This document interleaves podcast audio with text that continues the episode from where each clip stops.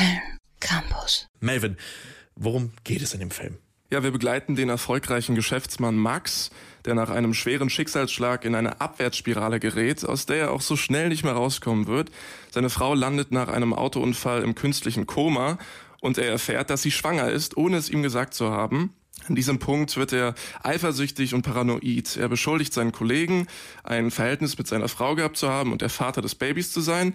Dann vertraut er noch den falschen Personen und man sieht ihm eigentlich bei der Selbstzerstörung zu. Und schlussendlich stellt sich der skrupellose Geschäftsmann als Psychopath raus. Okay, krass. Also wir begleiten einen Psychopathen, der mit Kettensäge und Axt durch die Gegend rennt?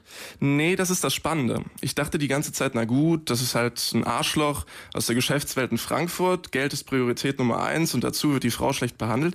Aber nein, es ist noch viel interessanter, weil er eben nicht blutverschmiert durchs Bild rennt, sondern ein realitätsnaher Psychopath ist, dem man das Böse nicht anmerkt. Dazu habe ich auch mit dem Schauspieler Klaus Steinbacher gesprochen. Für mich war es eben nicht nur, dass er narzisstisch ist, sondern ich glaube, es braucht ein Stück mehr, dass er das tun kann, was er da macht in diesem Film. Und damit habe ich mich beschäftigt, eben mit einem Therapeuten und mit einer Analytikerin, die beide das Drehbuch gelesen haben und dann mit mir äh, gearbeitet haben. Ähm, mir war es aber trotzdem wichtig, immer noch einen Menschen zu erzählen, der diese Strategien auch relativ gut drauf hat, was so narzisstische Menschen leider sehr gut können, dass sie auch so Menschenfänger sind und teilweise sehr charmant sind. Es geht also darum, einen Menschen darzustellen und nicht nur das pure Böse. Dazu führt man dann auch Gespräche mit ExpertInnen, um der Rolle gerecht zu werden. Ich meine, du hast jetzt hier schon das Böse angesprochen. Das interessiert mich da irgendwie so besonders sehr, weil es auch schauspielerisch ja sehr schwer darzustellen ist. Wie spielt man den sowas Komplexes wie einen Psychopathen. Ja, und genau das hat mich eben auch so beschäftigt. Vor allem, weil es am Anfang ein normaler Typ war. Dachte man zumindest. Und innerhalb von 90 Minuten dreht sich das Bild dann komplett. Und in der letzten Szene kannst du dich eigentlich gar nicht mehr mit ihm identifizieren. Darüber habe ich auch mit Oliver Masucci gesprochen, der dieses Jahr den International Actors Award gewonnen hat. Du erkennst ja das Böse nicht. Deswegen ist das Böse halt, läuft halt nicht wie Quasimodo durch die Gegend und hat einen Buckel oder wie Richard III. einen, Klumpfuß und, und, und, und das ist meist nicht das Böse. Das Böse ist eben da, wo man es nicht erkennt und das ist noch böser.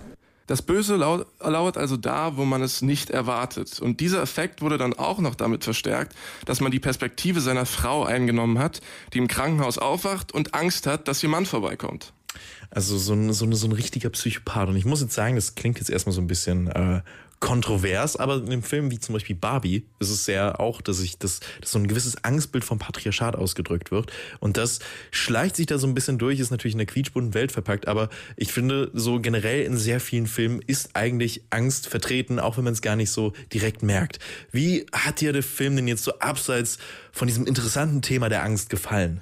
Ich muss ganz ehrlich sagen, dass ich die Dialoge extrem schwach fand. Oh. Also manche Witze, wirklich, bin ich ehrlich, äh, haben überhaupt nicht funktioniert. An einer Stelle war das Timing so unnatürlich, dass man darüber lachen musste. Und wenn das passiert, entsteht natürlich keine dunkle Thriller-Atmosphäre, wie es sein sollte.